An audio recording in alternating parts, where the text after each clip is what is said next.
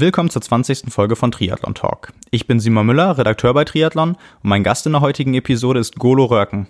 Golo startet als Age Grouper und hat unter anderem 2017 in seiner Heimatstadt die Premiere des Ironman Hamburg gewonnen. In diesem Jahr ist er unter ganz besonderen Umständen beim Ironman Hawaii gestartet, denn er war 2018 Teil des Specialized Swift Academy Tri-Teams, bei dem sich 10.000 Athleten beworben haben und letztendlich nur vier ausgewählt wurden. Da die Pforten der Swift Academy bald wieder öffnen, ist es sicherlich für viele interessant, einen tieferen Einblick in das zu bekommen, was die ausgewählten Teammitglieder erwartet. Ähm, mit hochwertigem Material, Aerotests, Teamtreffen in Amerika und Trainingseinheiten mit Tim Don wurden Golo und die anderen drei Teammitglieder in diesem Jahr auf die Ironman WM 2018 vorbereitet. Ich habe mich in Kailua Kona wenige Tage vor dem Rennen mit Golo getroffen und mit ihm über dieses besondere Jahr in der Swift Academy und über alles, was auf dem Weg bis nach Kona passiert ist, gesprochen. Außerdem haben wir uns über Golos Laufbahn im Triathlon unterhalten, über seine schönsten und schlimmsten Rennen und über zukünftige Ziele. Ja, danke, dass ihr zuhört und viel Spaß beim Podcast.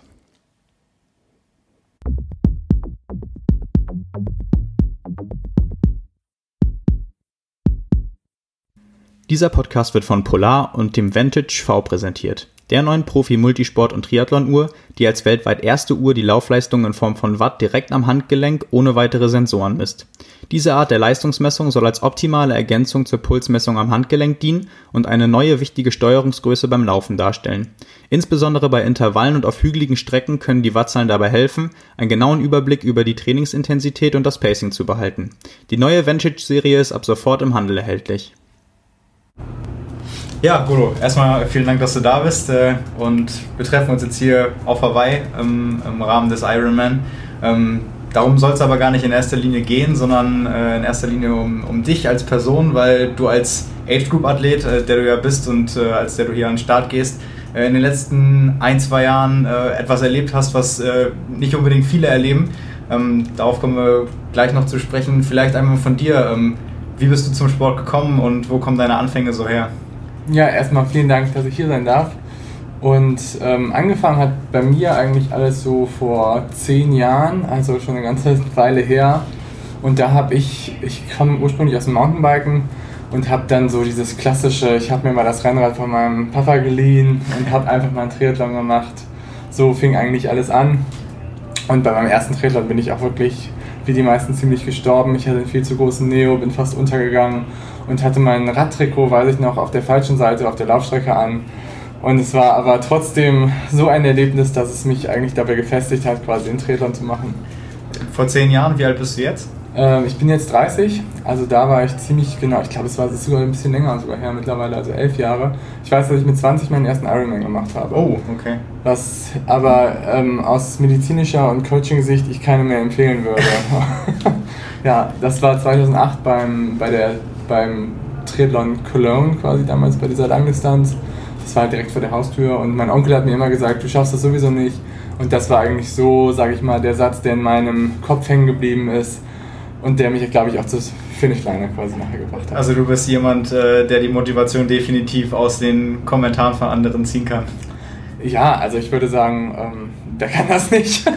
Nein, ähm, ich glaube, man so, solche Sätze bleiben halt im Kopf irgendwie hängen und dann probiert man das Ganze so ein bisschen zu überwinden. Ja, ja der Klassiker. Also ich habe es gemacht, weil du gesagt hast, ich, ich kann es nicht. Genau, ja, richtig. Ja.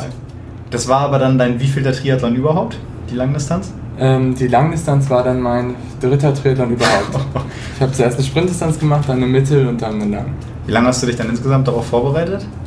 Nicht sehr lange, muss ich sagen. Also auch ähm, in Anbetracht, was man jetzt so eher für Trainingsumfänge bzw. Intensitäten macht, war das sehr, sehr schlecht vorbereitet. Ich bin irgendwie auch ins Ziel gekommen, aber das war auch mehr unter allen Liefen. Willst du über die Zeit sprechen oder? es war also es waren 10 Stunden 40. Ja, komm, ich bitte dich. Also in dem Alter, wenn du sagst, dass die Vorbereitung so schlecht war, das ist ordentlich. Ja, es war, es war okay, auf jeden Fall. Also ähm, Radgefahren bin ich 5 Stunden 5, glaube ich. Das war sogar gar nicht so schlecht. Ähm, aber ich bin dann eben im Laufen komplett eingegangen und habe 4 Stunden 10, glaube ich, bin ich gelaufen und ähm, das Schwimmen war auch 1 Stunde 30 oder so. Das war nicht ganz so gut. Aber es war ein guter Anfang. Wie, und das war dann auch so das Ereignis, äh, was dich motiviert hat, weiterzumachen, mehr zu machen, intensiver den Sport zu betreiben? Ja, ich hatte dann, ähm, als ich 2008 war eigentlich für mich, ich kam gerade aus dem Abi, ich hatte halt Zeit, mich vorzubereiten auf einen, auf einen Triathlon und ähm, hatte Bock, irgendwie was komplett Neues zu machen und habe dann aber relativ, ich wollte unbedingt Medizin studieren und das hat ähm, dann erstmal den Sport so ins Hinter Hintergrund einfach gerückt und es hat mich für mich halt ungefähr anderthalb Jahre gedauert, sage ich mal, bis ich halt den Medizinplatz dann in Hamburg ergattert habe. Und dann habe ich, als ich den Medizinplatz hatte, habe ich auch Triathlon erstmal ziemlich wieder heruntergefahren. Dann also von 2010 bis 2012 habe ich eigentlich fast gar nichts gemacht.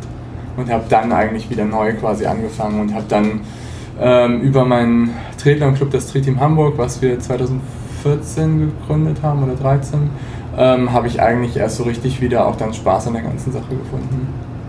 Team heißt ja meistens immer so ähm, Ligarennen. Ligarennen heißen meistens äh, irgendwie Kurzdistanz oder Sprintdistanz. Das ist ja irgendwie der Gegensatz zu dem, was du vorher dann mal ausprobiert hast. War das dann auch so der, der Einstieg, den du dann wieder gefunden hast? Also hast du dann vermehrt diese Ligarennen gemacht oder immer noch den Fokus auf, auf Langdistanz dann gehabt?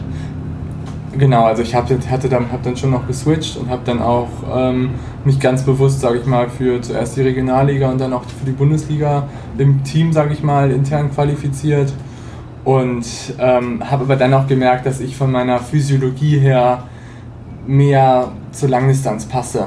Und das war dann eigentlich so wieder der Einstieg ähm, vor drei Jahren halt zu sagen, okay, dann probieren wir es halt nochmal nach der Langdistanz. Welche, welche Ziele hast du dann, oder wann, wann war das so, dass du dir mal so richtig hohe Ziele gesteckt hast im, in Bezug auf Hawaii-Quali jetzt? Ich meine, du bist jetzt, äh, du hast eben schon gesagt, zu mir, ähm, zum dritten Mal hier am Start. Ähm, und wir wissen alle, irgendwie Hawaii-Quali macht man nicht mal eben so. Äh, da steckt irgendwie viel Herzblut drin, viel Zeit, viel Training. Ähm, wann hast du dir selbst gesagt, okay, ich, ich probiere das mal? Ja, das war, glaube ich, eigentlich, also Hawaii war immer schon ein Traum für mich und ich habe auch immer schon diese Faszination Hawaii und einfach das Rennen an sich und einfach dieser Charakter von mit den Besten der Welt sich einfach zu messen, das ist halt schon immer ein Traum von mir so gewesen, alleine hier einmal zu starten. Und das hat sich eigentlich so vor allen Dingen gefestigt, als ich dann ähm, gemerkt habe, dass ich eventuell halt an die Zeiten rankommen könnte. Und das war eigentlich so 2014, 2015. 2014 habe ich dann noch in Mallorca ähm, im Oktober eine Langdistanz gemacht, die, ähm, wo ich eigentlich sehr gut geschwommen bin, ähm, auch gut Rad gefahren bin und ich dann aber mental im Laufen tierisch eingegangen bin, was ich vorher auch noch nicht so erlebt habe, weil ich einfach mental komplett leer war. Ich konnte irgendwie, ich glaube, physiologisch hätte ich das noch durchziehen können, aber es war einfach nicht so, dass ich diesen Biss halt, halt, halt hatte. Und das hat mich eigentlich so motiviert zu sagen, okay, Golo, du musst irgendwas ändern, du musst einfach mental noch härter sein, um das Ganze durchzuziehen und dann hat es eben mit der Hawaii-Quali 2015 geklappt. Was hast du dann gemacht, um dir zu, also wenn du sagst irgendwie, ich muss, muss da irgendwie härter werden, hast du da was, was Besonderes geändert dann?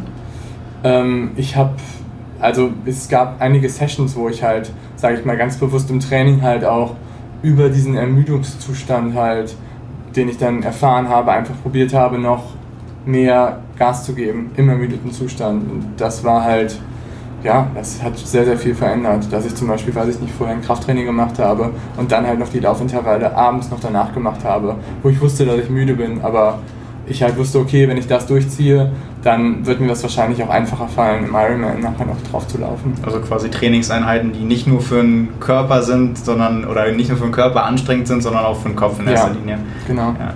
Dann hat es dann 2015 äh, das erste Mal mit der Hawaii-Quali geklappt und dann hast du gleich hier so Feuer gefangen und gesagt, du willst wiederkommen oder ähm, wie hast du das das erste Mal hier erlebt? Also Feuer gefangen passt auf jeden Fall, glaube ich, ganz gut. also 2015 ähm, hatte, ich, hatte ich direkt nach dem, meinem Ironman ähm, hatte ich einen Infekt und ähm, der eigentlich sich relativ lange, über zwei bis drei Wochen so hingezogen hat.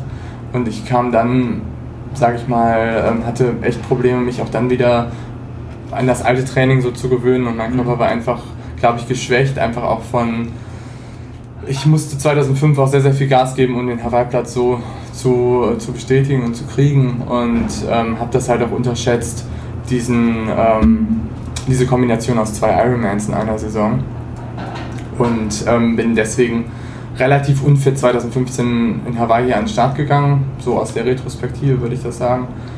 und bin dann auch wirklich ähm, sehr, sehr, sehr, sehr ähm, auf den Mund gefallen. Ähm, sowohl auf der Radstrecke, wo es halt schon verdammt heiß war und ich einfach nur noch probiert habe, irgendwie mich runterzukühlen, ähm, genug Flüssigkeit aufzunehmen und ähm, dann wurde es aber immer schlimmer und ich habe vergessen Salz oder sowas aufzunehmen und habe halt nur Wasser getrunken, was ich halt auch ganz, ganz vielen Triathleten empfehle nicht zu machen, weil das Entscheidende halt bei so Langdistanzen und wenn es gerade in der Hitze ist, ist halt, dass man vor allen Dingen die Elektrolyte ähm, ausreichend aufnimmt, dabei vor allen Dingen halt Natrium. Und ähm, ich habe dann ähm, 10 Kilometer vor dem Ende der Radstrecke ist mir halt schwarz vor Augen geworden, mir ist schlecht geworden, ich habe mich zweimal übergeben, äh, musste dann ähm, an, bei der, beim quasi der letzten ähm, Verpflegungsstation, die eigentlich für die Laufstrecke gedacht war, fünf Kilometer vom Ziel, habe ich angehalten mit dem Fahrrad, habe mich da ins Zelt gesetzt ähm, und habe gesagt, dass der Wettkampf ist vorbei. Und es war ganz witzig, weil ähm, das Zelt wurde geleitet von asiatischen ähm, Christen und die haben mich dann alle hingesetzt, haben für mich gebetet, haben mir Lieder zugesungen und in dem Moment kam gerade Jan Frodeno vorbeigelaufen und hat nach einer Flasche Wasser irgendwie von der Aid Station gefragt, aber die waren komplett mit mir beschäftigt. und Sorry Jan, wenn du das hörst, ich hoffe, ich habe damit jetzt nicht irgendwas gesmashed. Naja, aber hat ja noch gut ich, funktioniert. Ich, ich wollte gerade sagen, also ja. war nicht rennentscheidend. nee, definitiv. Ja, und dann ähm, habe ich aber doch entschieden, noch jetzt zur Wechselzone zu fahren und dann bin ich 30 Kilometer vom Marathon gegangen und noch 12 gelaufen. Boah, aber hast es ins Ziel gebracht. Ähm, mit welcher Zeit, wenn ich fragen darf? Oh, das war, das war irgendwie knapp unter 12. Aber das war mein härtester ja. Zumindest der längste. Und was, was war das für ein, für ein Gefühl, dann die Ziellinie zu überqueren, wenn man weiß, was für ein Tag dahinter einem liegt? Ja, es war schon, das war halt ein unglaubliches Gefühl der Befreiung und einfach auch des Gefühls, es geschafft zu haben, sage ich mal hier, und es trotzdem auch noch wieder überwunden zu haben, diesen Moment des Aufgebens. Und dass es halt trotzdem geht, obwohl man denkt, es geht gar nichts mehr. Ich wollte gerade sagen, das ist ja. ja quasi das äh, Mentale, was du vorher schon angesprochen hast. Also das, was dir wahrscheinlich in den Vorjahren oder in dem angesprochenen Rennen mal gefehlt hat, äh, hast du da ja irgendwie mehr oder weniger sehr, sehr eindrucksvoll äh, unter Beweis gestellt, dass es dann trotzdem geht. Ja, also das war schon, das war schon ein ganz, ganz besonderer Moment auch. Auch das erste Mal hier in Hawaii über die Finishline zu gehen oder ähm, zu laufen, ist einfach unglaublich. Es ist schon noch, noch anders, sage ich mal, weil ähm, es andere Strapazen, sage ich mal, meistens dahinter liegen.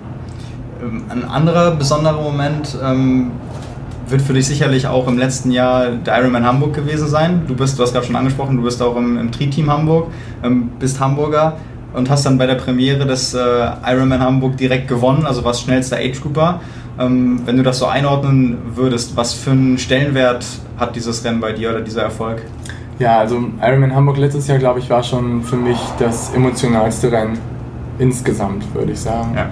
Einfach auch ähm, vor Familie, Freunde ähm, und einfach der Stadt, in der man lebt, quasi zu gewinnen, war schon einfach was ganz, ganz Besonderes. Und das Rennen war auch, ähm, es war ja kein Start ähm, zum Finish quasi, ähm, wo ich die ganze Zeit Erster war, sondern es war halt ein Kampf, sage ich mal, auf der Laufstrecke nachher noch mit Benny Dicke, der noch irgendwie bei Kilometer 28 auf mich aufgelaufen ist und den ich dann, mit dem ich dann halt irgendwie vier Kilometer die ganze Zeit erster, zweiter, erster, zweiter und danach konnte ich mich absetzen. Das war halt ein unglaubliches Gefühl einfach, das geschafft zu haben.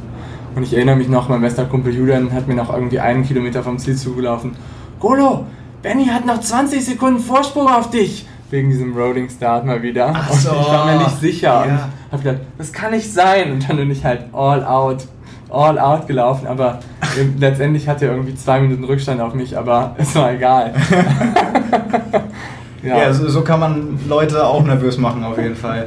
Ja, ähm, ja aber hat ja, hat ja funktioniert. Also man, man merkt gerade schon, jetzt in diesem Jahr dritter Hawaii-Start, äh, mal ein Ironman als Age Trooper gewonnen. Also du bist äh, niemand, der vorsichtig ausgedrückt irgendwie Gesundheitssport betreibt, sondern du machst das sehr, sehr ambitioniert, auch sehr erfolgreich. Ähm, was unter anderem dazu geführt hat, dass du, ich glaube im vergangenen Jahr warst, ins... Ähm, Zwift-Team aufgenommen wurdest. Ich weiß nicht, du kannst gleich mal sagen, wie der offizielle Name ist, was es genau damit auf sich hat und äh, was du dafür tun musstest, wie das zustande gekommen ist.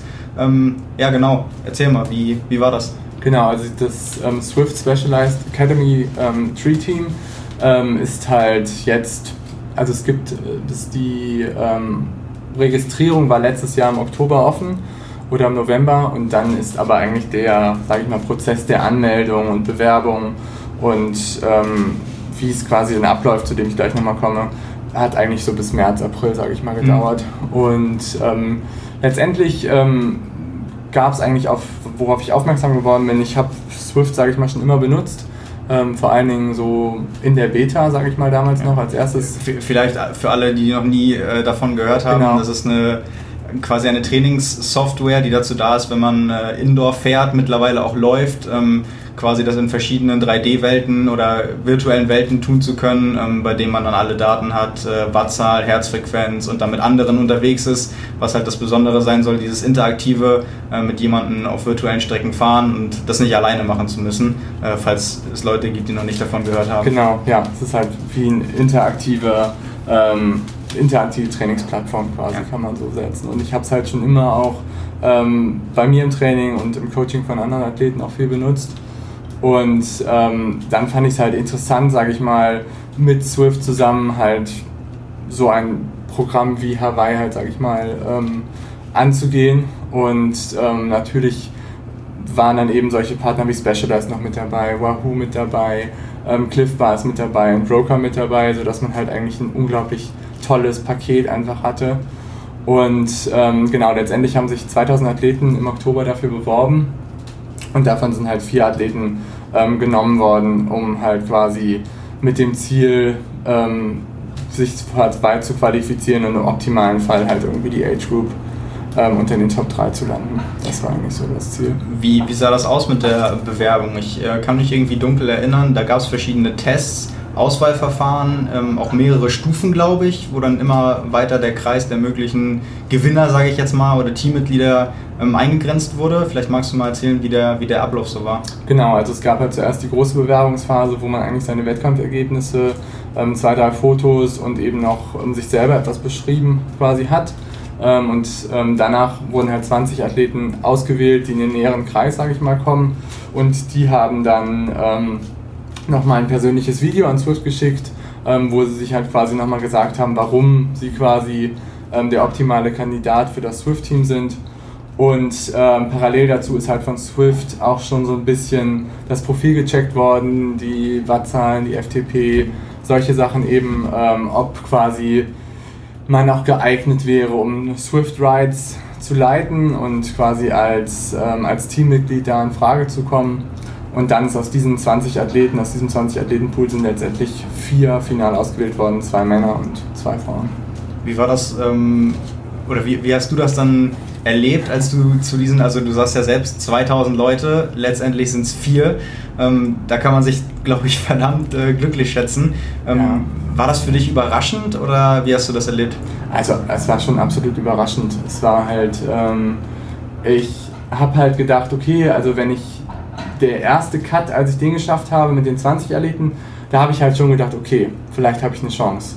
Weil ich glaube, ähm, durch diese Sache mit Ironman Hamburg und so, das habe ich auch schon von denen die Rückmeldung gekriegt, das fanden sie halt wirklich toll. Ja. Und ähm, dann einfach auch so generell, glaube ich, habe ich ganz gut ins Profil gefasst. Man muss halt auch immer sagen, es ist natürlich auch ähm, bei einer Firma wie Swift stehen einfach auch natürlich dann auch Interessen, sage ich mal, dahinter. Ähm, die können jetzt nicht nur Athleten aus Deutschland nehmen zum Beispiel. Ja, das, das, muss halt irgendwie auch eine ganz gute Verteilung so sein.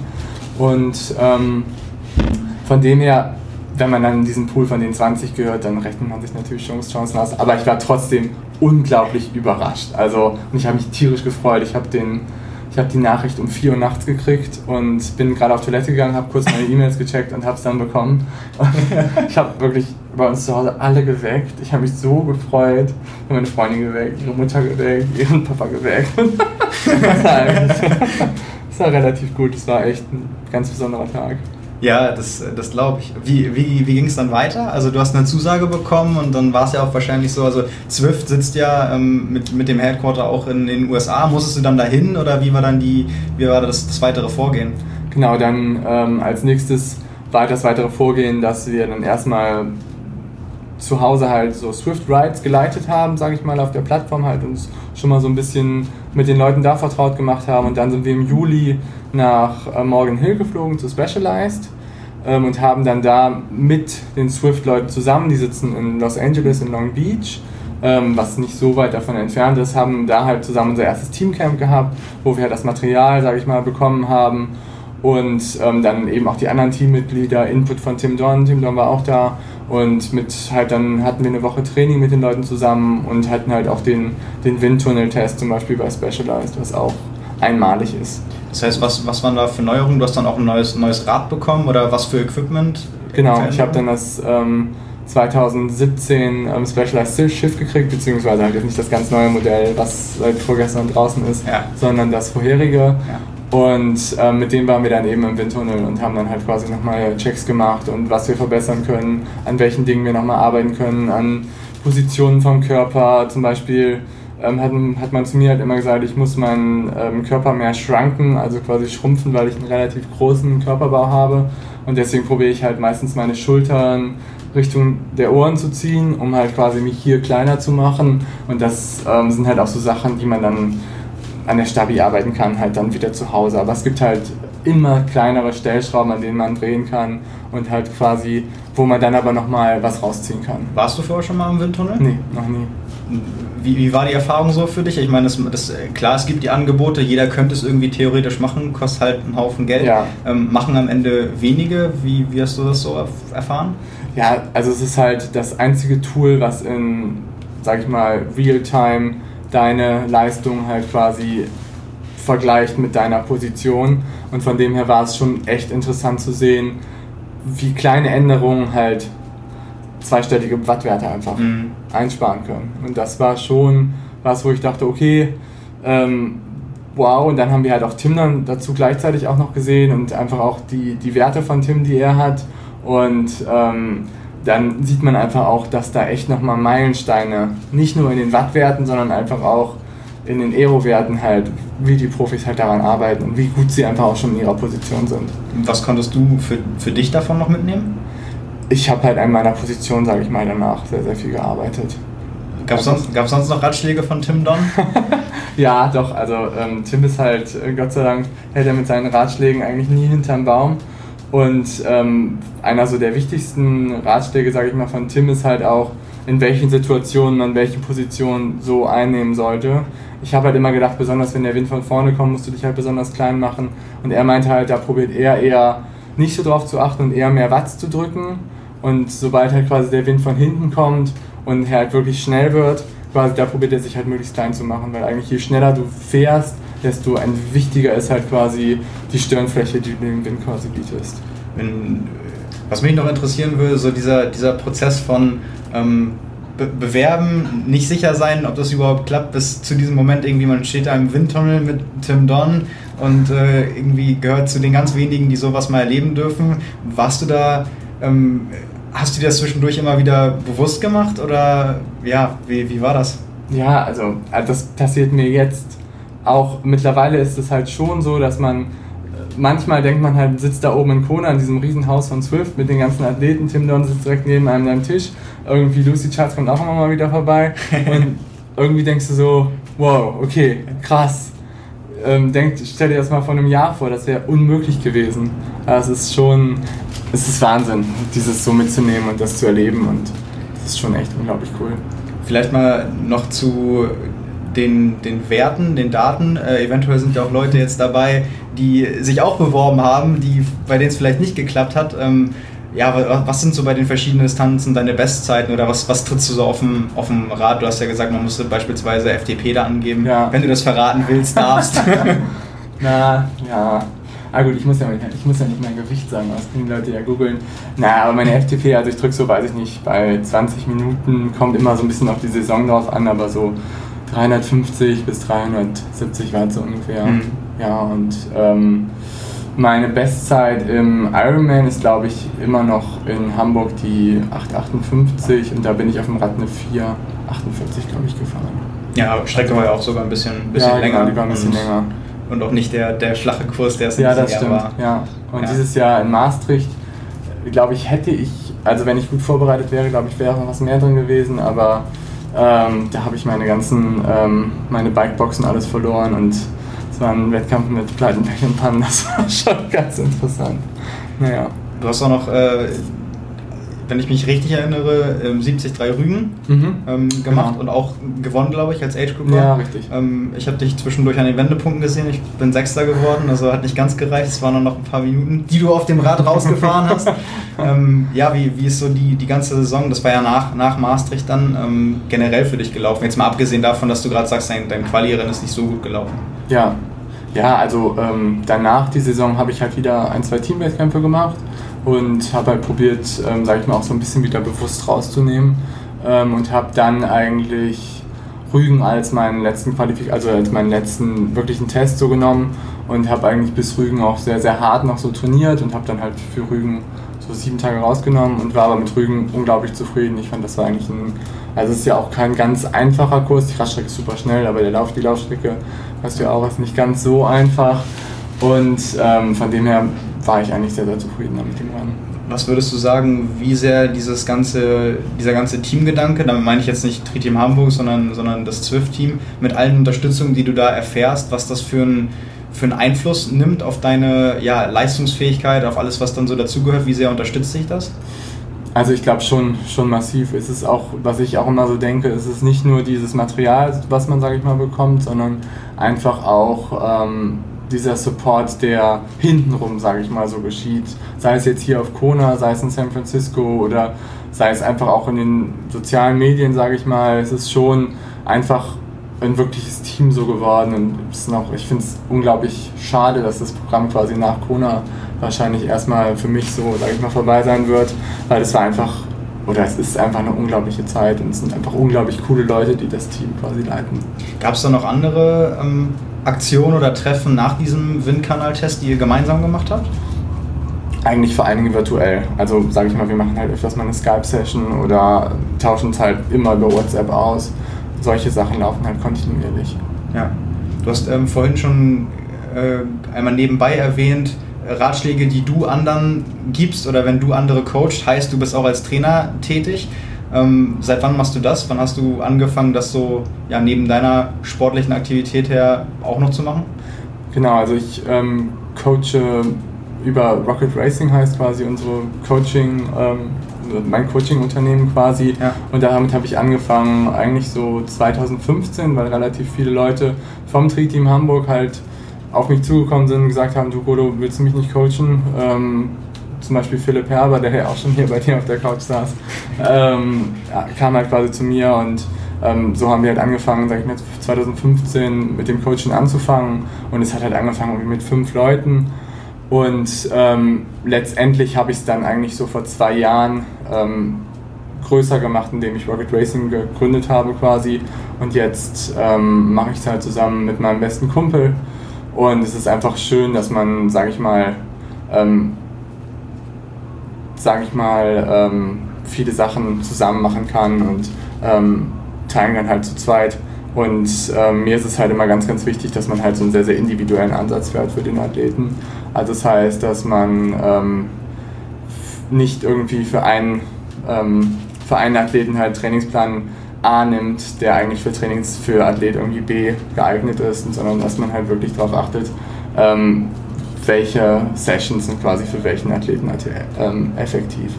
Was würdest du sagen? Du hast ja gerade gesagt, du hast Medizin studiert. Wie sehr hilft dir das dabei, das so planen zu können, dass du genau weißt, wie der Körper funktioniert? Klar, das ist natürlich, ähm, sage ich mal, einer der ähm, Hauptqualifikationssachen, sage ich mal, in meinem Coaching, dass ich halt wirklich darauf achte, die Leute zu analysieren und halt auch zu gucken, ob medizinisch, sage ich mal, alles in Ordnung ist bei denen, um dann halt nicht irgendwie Sachen, irgendwelche, ähm, halt auch wirklich zu gucken, wo sind die Stärken und Schwächen von Leuten, um halt nicht irgendwie medizinische Sachen, sage ich mal, zu triggern, die irgendwie dann schlecht werden für den Athleten. Und das zusätzlich ähm, studiere ich aber auch noch ähm, Sport an der ähm, Sporthochschule in Köln. Mhm und ähm, konnte halt dann nach meinem Medizinstudium ganz gut in den Master reinkommen und so dass ich halt, ähm, sage ich mal, da so ein bisschen zweigleisig unterwegs bin von der Qualifikation her. Würdest du sagen, dass du, das sind ja dann mittlerweile drei Jahre, die du bisher dann Athleten betreust, was, was hast du so über, über die Jahre als Trainer dazu gelernt und inwiefern hat dir das vielleicht auch als Athlet weitergeholfen? Ja, also was mir halt ähm, vor allem ich über den, in den letzten Jahren halt gemerkt habe, ist, wie verschieden halt die verschiedenen Athleten sind. dass du halt ähm, auf der einen Seite Leute hast, die halt unglaublich gut, sag ich mal, ausdauernd sind. Mhm. Die bezeichne ich dann häufig so als Dieselathleten, sage ich mal. die aber vielleicht dann irgendwie an den, wo es halt in der Grundschnelligkeit und sowas mangelt. Und die muss man halt einfach anders trainieren als Leute, die halt ähm, schon sehr, sehr gut, sage ich mal, ähm, sehr, sehr hohe Grundschnelligkeit haben, aber dann vielleicht eben an anderen Faktoren wie der Kraftausdauer oder sowas, das fehlt. Und dann muss man halt auch immer gucken, worauf bereitet sich dann einfach der Athlet quasi nachher vor. Also meistens arbeite ich mit meinen Athleten halt ganz viel so an den Schwächen ähm, in der Offseason und dann probiere ich halt meistens, wenn es dann eben auf die Saison zukommt, dann eben ähm, sehr, sehr fokussiert halt auch an den Wettkämpfen zu arbeiten. War das schon immer irgendwie so ein, so ein Ziel oder so ein Wunsch von dir, auch mal Athleten zu betreuen oder hat sich das dann so zufällig ergeben? Also ursprünglich hat es sich schon auch so ergeben, weil ich dachte schon eher, dass ich irgendwann so eine ganz typische medizinische Richtung, sage ich mal, einschlage. Aber ähm, letztendlich ist es schon mein absoluter Traum, Medizin und Sport und Coaching halt zu, zu verbinden und dann irgendwie später vielleicht irgendwie ein Zentrum für Sportmedizin zu machen, wo halt auch Sportwissenschaftler angestellt sind, die halt irgendwie die gleiche Vorstellung haben wie man selber und sowas ist halt, das wäre ein Traum. Und äh, das heißt, du willst wahrscheinlich erstmal dann Master jetzt zu Ende machen und dann, dann schauen, in welche, welche Richtung du da beruflich gehen kannst? Genau, also als Mediziner muss man sich natürlich, muss man halt immer noch diese Assistenzarztzeit machen. Also das wird wahrscheinlich jetzt so nach Kona, sage ich mal, auf mich zukommen. Und da kommt man halt einfach auch nicht, nicht drum rum. Und ähm, da werde ich aber auch probieren, immerhin auch auf jeden Fall die Coaching-Schiene halt auch noch mehr zu fahren und ähm, das halt weiter auszubauen, weil das ist einfach das, was mir eigentlich, sage ich mal, am meisten Spaß macht. Das heißt, für die eigenen sportlichen Ziele wirst du dann erstmal in der Zeit zurückstecken oder wie sieht es da aus? Ja, mal schauen. Ich hoffe, dass ich einen Arbeitgeber finde, ähm, der vielleicht irgendwie eine, vielleicht eine 70 oder 80 Prozent Stelle, sage ich mal, anbietet. Dann denke ich mal, es ist sehr, sehr gut möglich, auch noch ein gutes Programm zu fahren. Vielleicht nicht unbedingt Ironman die nächsten Jahre, vielleicht mehr 73, aber ich glaube, 73 habe ich halt die Erfahrung gemacht, dass dann man da eigentlich immer noch so mit 12 bis 15 Stunden Training die Woche ein sehr, sehr gutes Programm machen kann. Und ich glaube, das ist was, was immer noch möglich ist. Wie viel trainierst du jetzt? Jetzt ähm, würde ich sagen, mache ich so 16 bis 20 Stunden die Woche. Also immer mal wieder unterschiedlich. Ich glaube, ich habe letztens geguckt, mein Durchschnitt war dieses Jahr ähm, 17 Stunden die Woche. Wie verteilst du das so ähm, den, also unter den drei Disziplinen? ja, der größte Anteil ist meistens schon das Radfahren. Ganz mhm. einfach, weil es natürlich man auch diese großvolumigen Radtouren, sage ich mal, machen ja. muss. Und ähm, sonst ähm, habe ich halt meistens noch ähm, zwei bis vier ähm, Schwimmsessions. Ich, für Kona habe ich probiert, ein bisschen mehr zu schwimmen, weil ich denke, dass das Schwimmen hier sehr, sehr entscheidend ist. Und ähm, dann habe ich meistens so, ja, ich würde sagen so 50 bis 70 Kilometer die Woche am Laufen. Das heißt, ähm, für die nächsten Jahre, selbst wenn es 70-3 ist, willst du schon noch auch weiterhin ambitioniert bleiben und dann nicht, nicht jetzt sagen, äh, ich habe jetzt mit, mit, mit, der, dem dritten Hawaii-Start und äh, der Aufnahme in Swifty so viel erreicht, äh, ich, ich hänge das mehr oder weniger erstmal an den Nagel und äh, konzentriere mich auf anderes? Oder wenn du jetzt, wenn du jetzt so sagen müsstest in den nächsten ein, zwei Jahren, ähm, was, was würdest du dir da trotzdem wünschen, sportlich gesehen? Ja, also ich glaube, ich kann nicht, also ich weiß, dass ich nicht abschalten kann, so einfach zu sagen, okay, ähm, ich bin jetzt wahrscheinlich im besten Alter, um wirklich Triathlon zu machen und ja. zu sagen, okay, das war's jetzt. Ja. Ähm, und ich weiß, dass ich dann, glaube ich, auch mental nicht gesund bleibe, sodass ich einfach sagen würde, ähm, dass ich probiere, es zweigleisig zu fahren, auch wenn es vielleicht dann crasht, aber ich möchte es auf jeden Fall weiter probieren, ja, definitiv. Wir haben gerade schon so über, über Tim Don gesprochen, den du dann persönlich kennenlernen durftest, von dem du auch lernen durftest. Was sind sonst so Athleten, die dich über die Jahre ähm, inspiriert haben, vielleicht auch beeinflusst haben, auch unter dem Gesichtspunkt, dass du jetzt auch schon lange dabei bist? Also bist du so jemand, der da auch auf andere guckt und davon irgendwie sich, sich so ein bisschen was auch abgucken kann? Ja, total. Also absolut. Es ähm, gibt, gab immer, oder es, ja, es gab immer mehrere Athleten, die mich halt auch so sehr inspiriert haben. Ich war ein unglaublicher Craig Alexander-Fan. Einfach auch ähm, von, sage ich mal, vom Laufaspekt her, so von wie er quasi die Rennen gestaltet hat und wie konstant er quasi seine Pacing-Splits gemacht haben. Ich glaube, wenn man sich die letzten Athleten der, zehn Jahre, der letzten zehn Jahre anguckt und man guckt sich einfach die konstant in den Pacing-Splits an, ist, glaube ich, Craig oder Crowley immer noch der, der eigentlich so einen Marathon eigentlich am besten runtergelaufen ist. Und ich glaube, wenn damals auch noch jemand gewesen wäre, wie ähm, jetzt Jan oder ähm, lass es ähm, Patrick Lange sein oder ähm, Sebastian Kienle. Ich glaube, dann wäre auch nochmal eine andere Dynamik, sage ich mal, damals drin gewesen. Und ja, jetzt ähm, finde ich es unglaublich schwierig. Ich, bin, ich mag sowohl Jan Frodeno, aber auch Sebastian Kienle. Finde ich unglaublich coole Athleten, die einfach auch total authentisch rüberkommen und halt trotzdem auf unglaublich heftigen Niveau halt unterwegs sind. Ja, das äh, ist ja auch so ein bisschen ja, ist ja auch so ein, so ein deutsches Phänomen. Ne? Jetzt, hast, jetzt nennst du auch, auch zwei, gerade von dem Patrick Lange hast du auch schon angesprochen. Würdest du, oder wie siehst du das so, so im Vergleich? Ähm, internationale Athleten gibt es ja, gibt's ja auch genug. Ähm, wir haben jetzt ja ausschließlich über Langdistanzler gesprochen. Mhm. Ähm, natürlich in erster Linie, weil du auch auf der Langdistanz startest. Gibt es äh, abgesehen davon auch noch irgendwie Leute, die du, die du ja, irgendwie beeindruckend findest?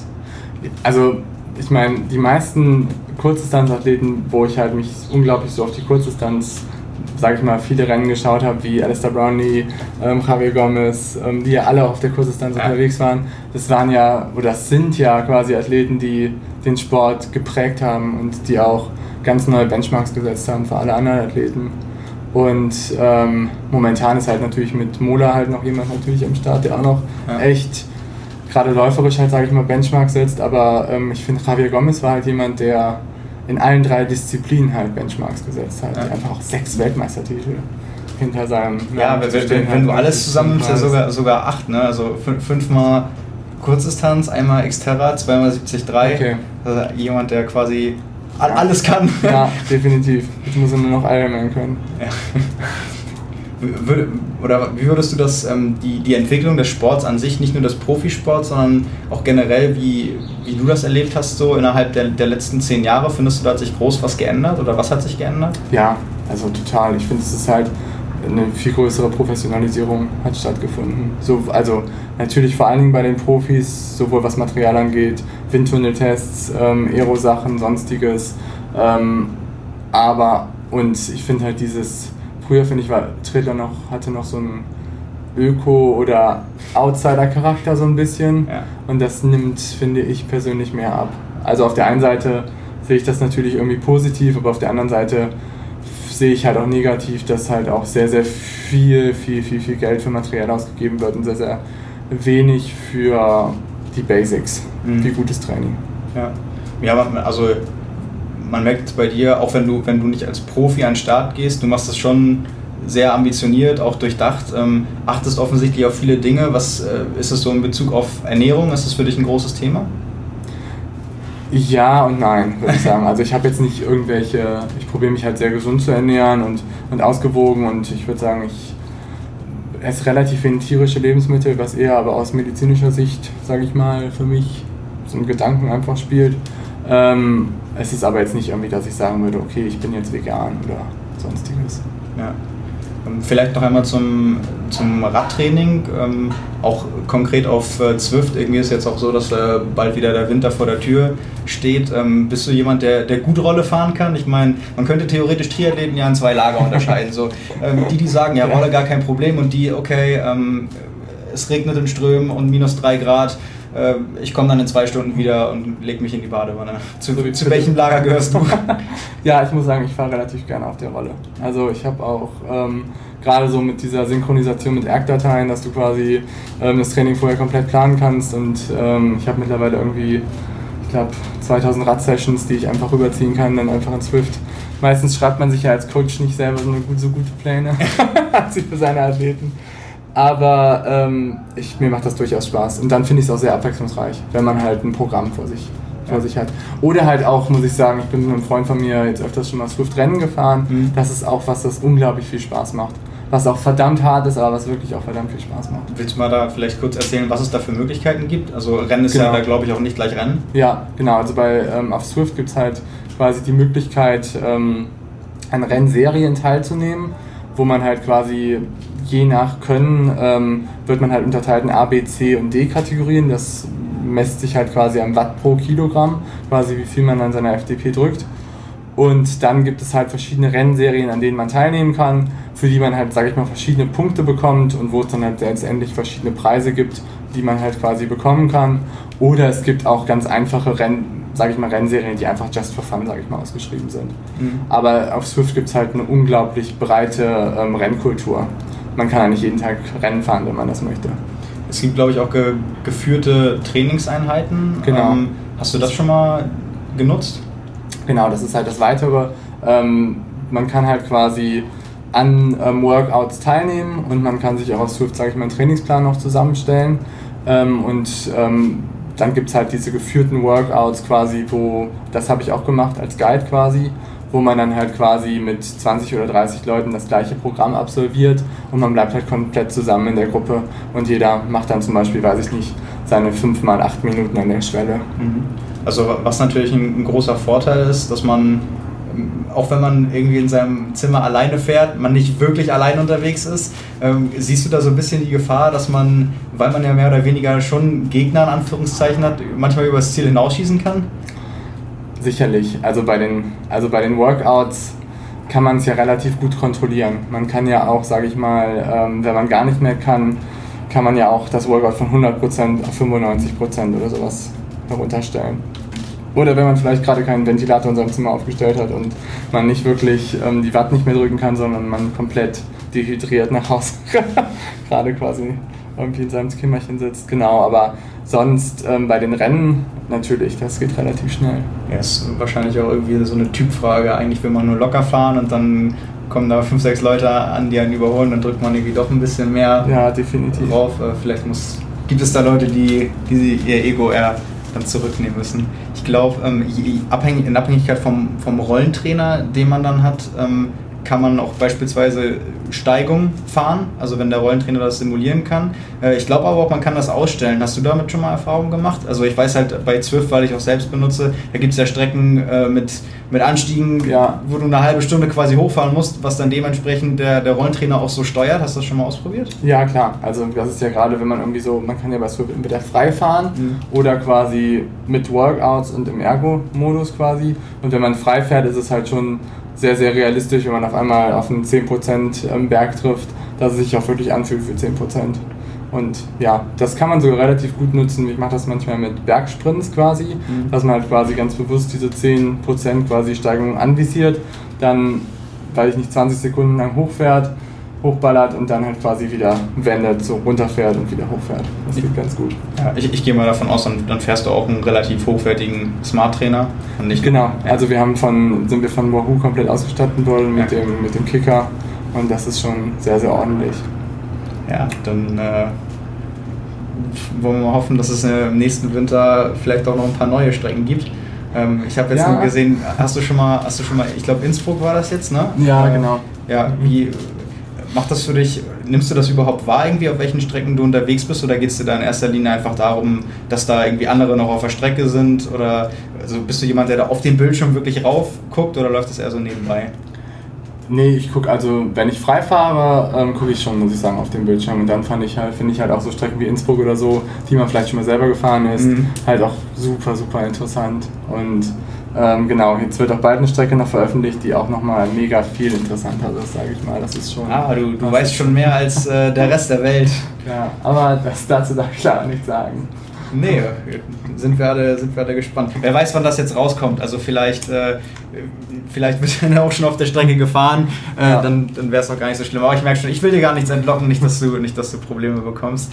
Ähm, ja, was mich immer noch so mehr oder weniger als Abschlussfrage interessieren würde, ähm, was macht Triathlon für dich aus? Also warum, warum liebst du diesen Sport? Warum bist du diesem Sport schon so viele Jahre treu geblieben?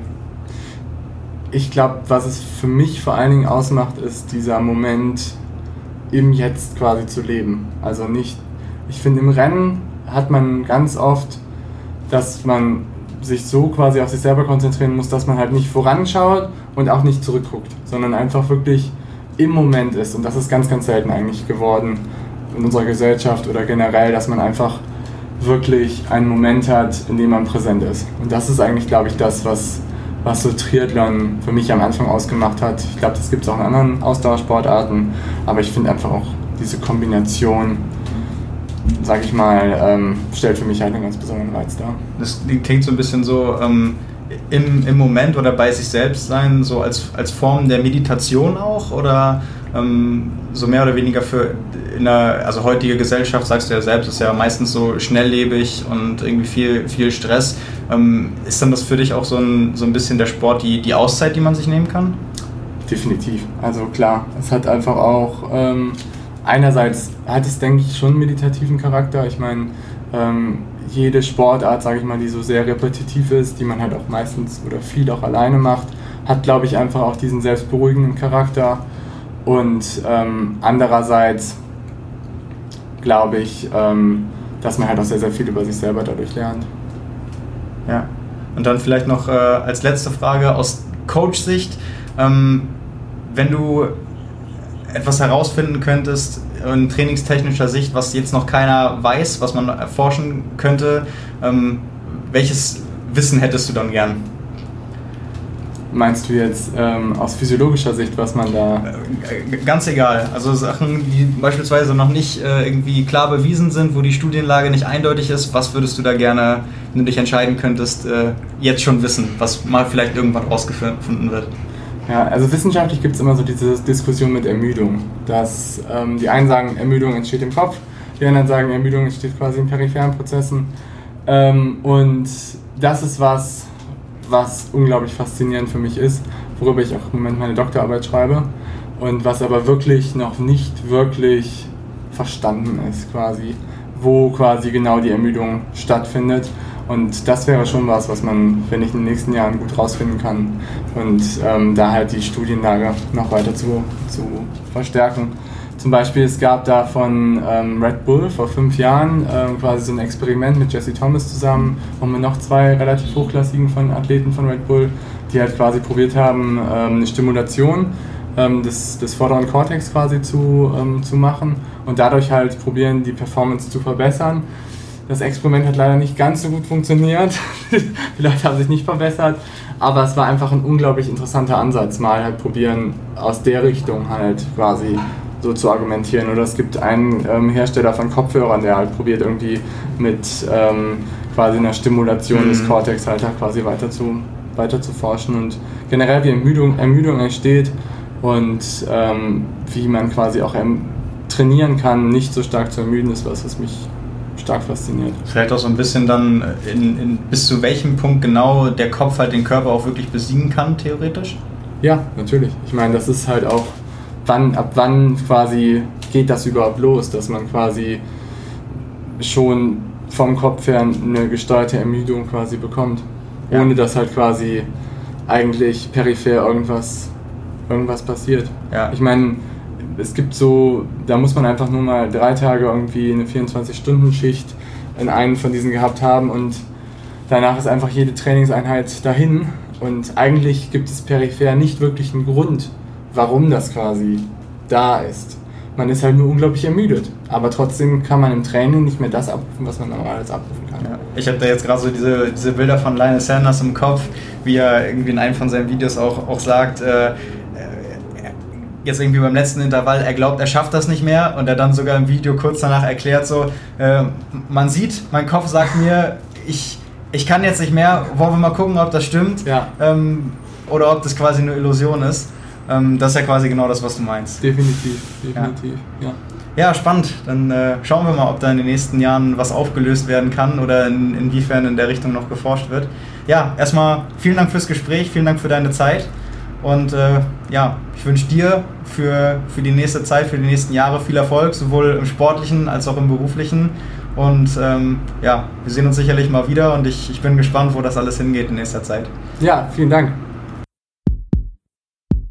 Ja, vielen Dank, dass ihr bei Triathlon Talk mit dabei wart. Wenn euch das Format gefallen hat, dann abonniert uns gerne, das würde uns sehr freuen. Und wenn ihr Kommentare habt, Feedback, Fragen oder Ideen, dann schreibt uns einfach bei Facebook, Instagram oder per Mail. Und ansonsten würden wir uns freuen, wenn ihr auch bei der nächsten Ausgabe von Triathlon Talk wieder reinhört.